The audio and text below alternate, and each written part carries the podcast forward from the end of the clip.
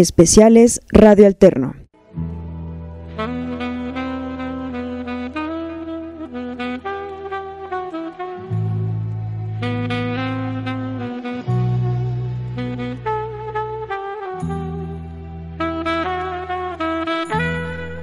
Bienvenidos al nuevo concepto de Radio Alterno, su programa Psicohistoria. Caminemos juntos los senderos de la historia y del alma de los seres humanos. Recorramos los sinuosos caminos de la mente de los seres humanos de nuestro México y del mundo, desde un punto de vista objetivo de la psicología y de la historia, con la voz de su servidor, Héctor Gerardo Navarrete Colín. Bienvenidos a nuestro programa de hoy. perfect. But we have never had to put a wall up to keep our people in, to prevent them from leaving us. While the wall is the most obvious and vivid demonstration of the failures of the communist system, for all the world to see, we take no satisfaction in it, for it is, as your mayor has said, Papá, ¿quién es ese señor? ¿Por qué lo escuchas con tanta atención? ¿De dónde viene? ¿Y por qué cuando lo escuchas tus ojos se llenan de lágrimas? Ese señor, hijo, es el presidente de los Estados Unidos de Norteamérica. Se llama John F. Kennedy. Y ha venido acá, a Berlín Occidental, en una visita en este 26 de junio de 1963. Y tú y yo lo estamos escuchando, pequeño Hans.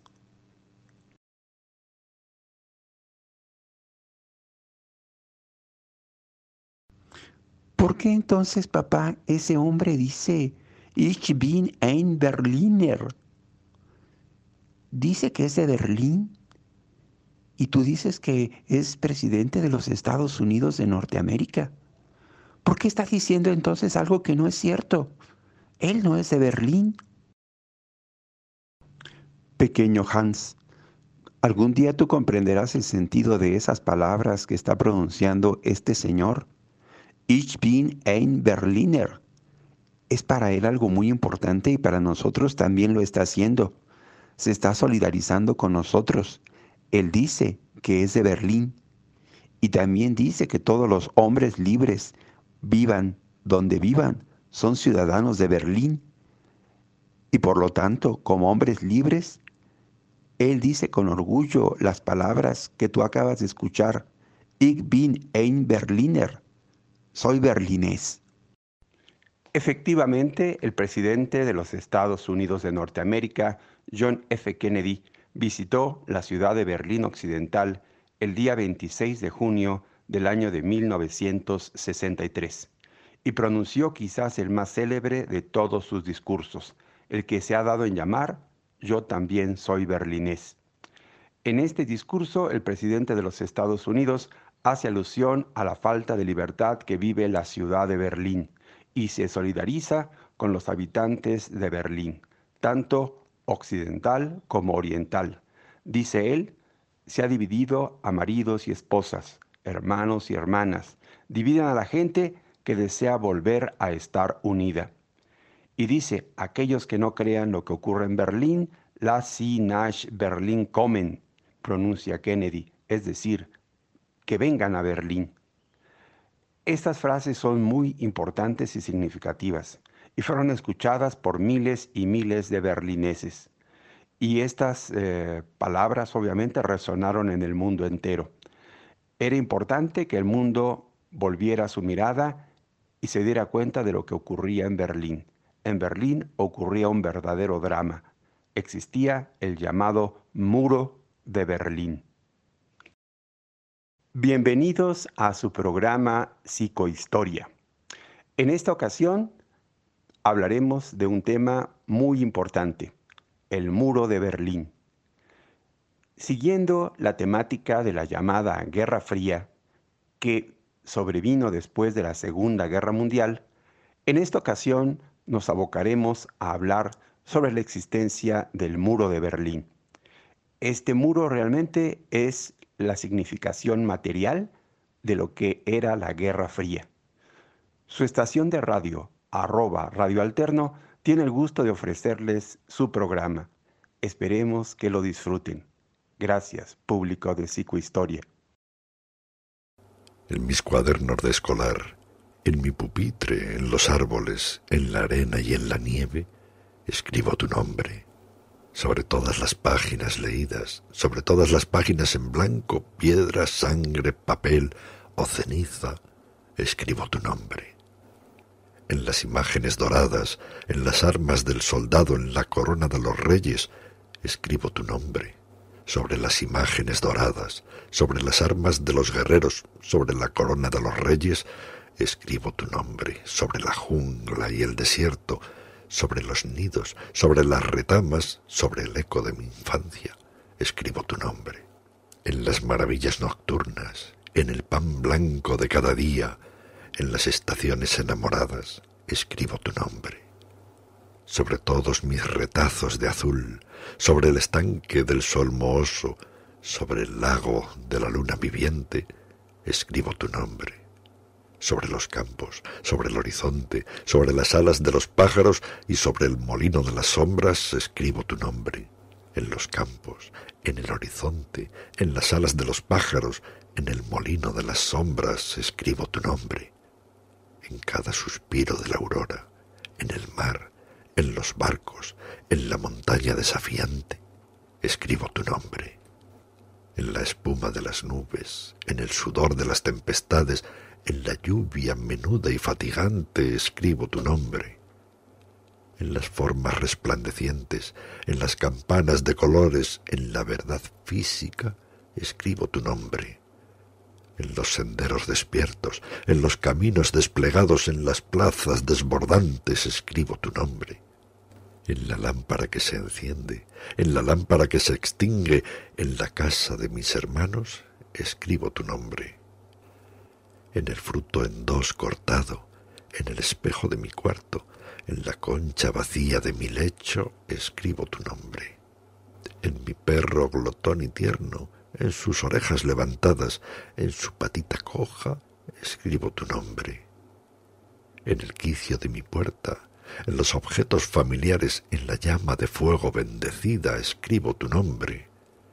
En la carne que me es dada, en la frente de mis amigos, en cada mano que se tiende, escribo tu nombre en la vitrina de las sorpresas, en los labios displicentes más allá del silencio, escribo tu nombre, en mis refugios destruidos, en mis faros sin luz, en el muro de mi tedio, escribo tu nombre.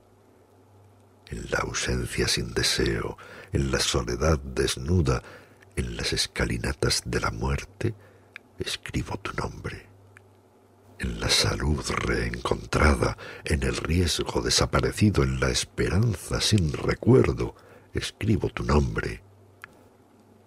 Y por el poder de una palabra vuelvo a recomenzar mi vida. Yo nací para conocerte, para nombrarte libertad. La ciudad de Berlín, que había sido el primer punto en donde Occidente y la Unión Soviética habían tenido su primer prueba de fuerza la una en contra de la otra, va a volver a ser punto de conflicto entre Occidente y el mundo socialista. Recordemos que Berlín efectivamente del 24 de junio de 1948 al 12 de mayo del año 1949 había sufrido un bloqueo por parte de las autoridades del Berlín Oriental y que aquel bloqueo había orillado a un puente aéreo que había durado más de un año. Aquella había sido el primer conflicto declarado de la llamada Guerra Fría. Ahora Berlín volvería a ser un punto de conflicto.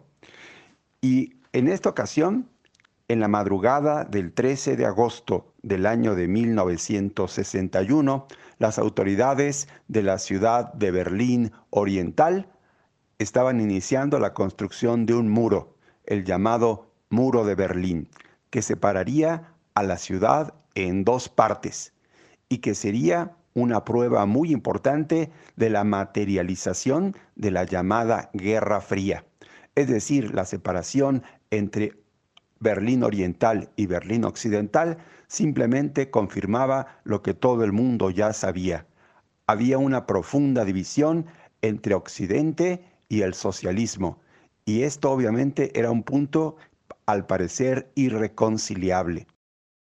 Las autoridades de Berlín Oriental veían como todos los días alrededor de 1.700 personas salían de Berlín Oriental rumbo al Berlín Occidental para ya no regresar. Se calcula que aproximadamente 3 millones de ciudadanos de la República Democrática de Alemania pasaron hacia Berlín Occidental y de ahí fueron hacia Alemania Occidental entre los años de 1949 a 1961. Eso significaba una sangría gigantesca de seres humanos que abandonaban a la República Democrática de Alemania y se iban a vivir a la República Federal de Alemania, es decir, a la Alemania Occidental. Las razones de que las personas se fueran de la Alemania Oriental hacia la Alemania Occidental eran muchas. Y podemos mencionar algunas de ellas. Por ejemplo, había una gran pobreza y también había mucha intranquilidad social. Había constantes huelgas. Esta situación era simple y sencillamente por el cambio que se había dado de régimen económico y político en la Alemania Oriental. La Alemania Oriental estaba tratando de asimilarse a un régimen de carácter socialista entendamos que este régimen socialista no había sido buscado por los propios alemanes que actualmente eran los alemanes orientales, sino que había sido impuesto por las autoridades que gobernaban ahora Alemania Oriental, es decir, individuos de ideas socialistas influidos directamente por la Unión de Repúblicas Socialistas Soviéticas. Este cambio de régimen político y económico resultó demasiado difícil de asimilar para los alemanes y muchos de ellos estaban totalmente desanimados y estaban en contra de esa forma de organización. Obviamente no había manera de cambiar esta situación. La situación estaba dada por la circunstancia misma de que Alemania Oriental era un país que se había proclamado socialista y era seguidor de la Unión de Repúblicas Socialistas Soviéticas y miembro del Pacto de Varsovia. ¿Qué van a hacer las autoridades del Berlín Oriental para impedir que sus ciudadanos abandonen esta parte de la ciudad y pasen al Berlín Occidental? A continuación lo escucharemos. Guten Tag, camaradas. Guten Tag. Los he convocado a esta reunión urgente a todos ustedes, camaradas, autoridades de Berlín Oriental, porque van a ser los primeros en conocer una noticia muy importante que cambiará la vida en esta ciudad, en Berlín Oriental. La noticia es la siguiente. Las altas autoridades de Berlín Oriental, asesorados por camaradas de la República Democrática de Alemania, han decidido que desde mañana en la madrugada del día 13 de agosto de 1961, se comenzará a construir un muro, un muro que dividirá la ciudad de Berlín. Y este muro tendrá una extensión de 43 kilómetros. Ese muro estará también protegido con alambre de púas, perros de ataque y a lo largo de los 43 kilómetros tendrá 55 mil minas personales para que nadie lo pueda cruzar. Esta noticia es muy importante y hemos querido que ustedes sean los primeros camaradas en conocerlas. Les diré algunas de las características de ese muro. Ese muro está compuesto por dos paredes de hormigón. Esas paredes estarán separadas por una pequeña franja de terreno Después de esa franja de terreno vendrán alambres de púas. Será recorrido por perros de ataque. Y también Habrá minas que estarán sembradas, como ya se los mencioné. También hemos previsto la creación de diferentes obstáculos que impidan el paso de la gente que pretenda cruzar de un lado a otro. De esta manera será prácticamente imposible el hacerlo. Soldados de la República Democrática de Alemania estarán monitoreando todo el tiempo ese espacio para que nadie cruce. Y tienen la orden nuestros soldados de disparar a matar a aquel que intente cruzar. Esto obviamente frenará la salida de los ciudadanos de Berlín Oriental hacia el Berlín Occidental. Esto se los quiero informar. Y ustedes a partir de este momento ya conocen esta noticia. Les deseo una buena tarde. Auf Wiedersehen, camaradas. Auf Wiedersehen. Y como fue avisado, así ocurrió. Una enorme cantidad de albañiles comenzaron a trabajar en esta gigantesca obra. Y poco a poco fue tomando forma el llamado muro de Berlín. Parecía realmente imposible de cruzar. Y sin embargo, los habitantes del Berlín Oriental se van a arriesgar a hacerlo. Cuando lograban cruzar la primera pared de hormigón, llegaban a la franja que después los propios berlineses van a llamar la franja de la muerte, el espacio que había entre uno y otro muro. Los individuos que se aventuraban a hacer ese recorrido corrían para cruzar rápidamente ese espacio, pero en ese espacio podían ocurrir muchas cosas. Que el individuo pisara una mina y saltara volando por los aires y obviamente encontrara una muerte segura, o también que al final de ese pequeño recorrido fuera atacado por los perros adiestrados específicamente para que contuvieran a estos individuos.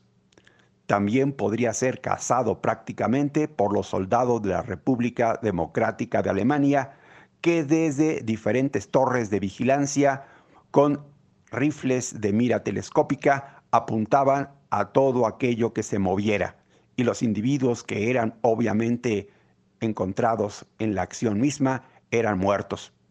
Obviamente se escogían los horarios en los que fuera más difícil para los soldados lograr su vigilancia, principalmente en la noche. Las casas contiguas al muro de Berlín en un principio fueron ocupadas para tratar de brincar desde ahí el muro.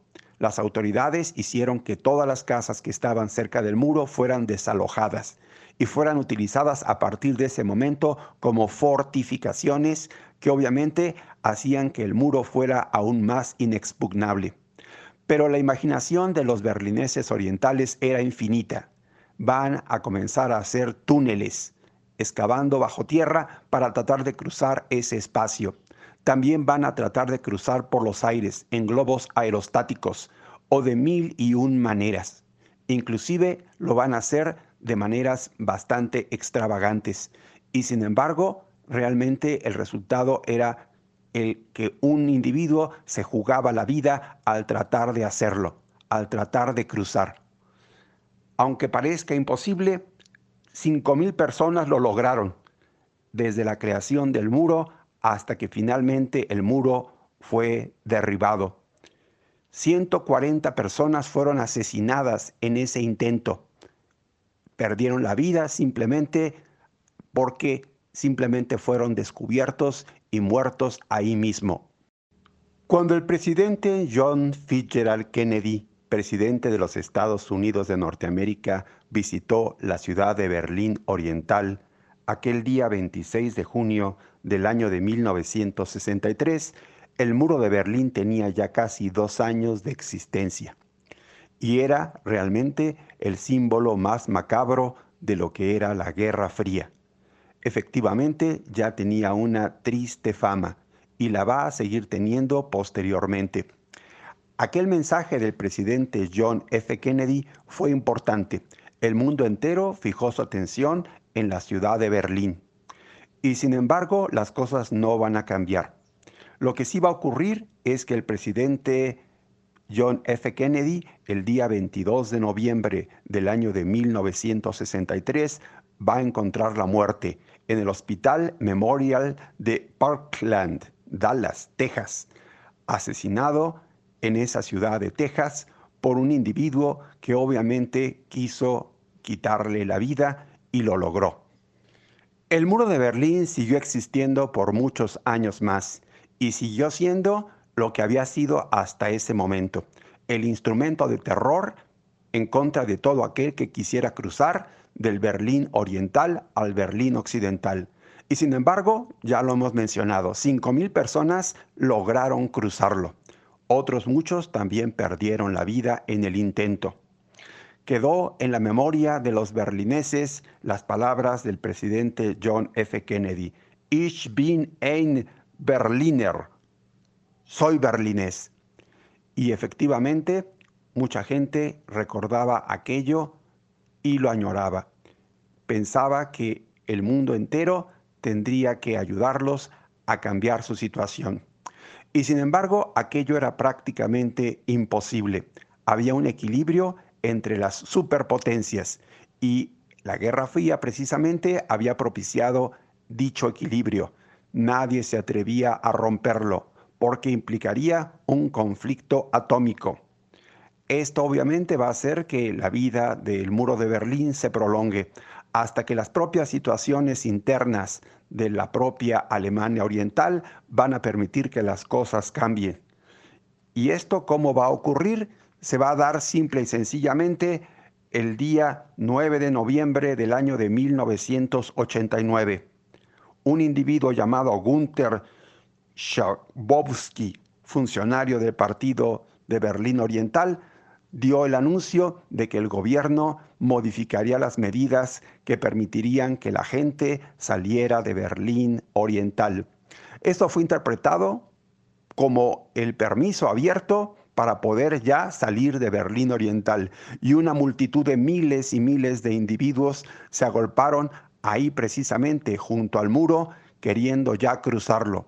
Los soldados de la República Democrática de Alemania no hicieron fuego, simplemente abrieron las puertas de los espacios donde se podía cruzar dicho muro y la gente cruzó del otro lado.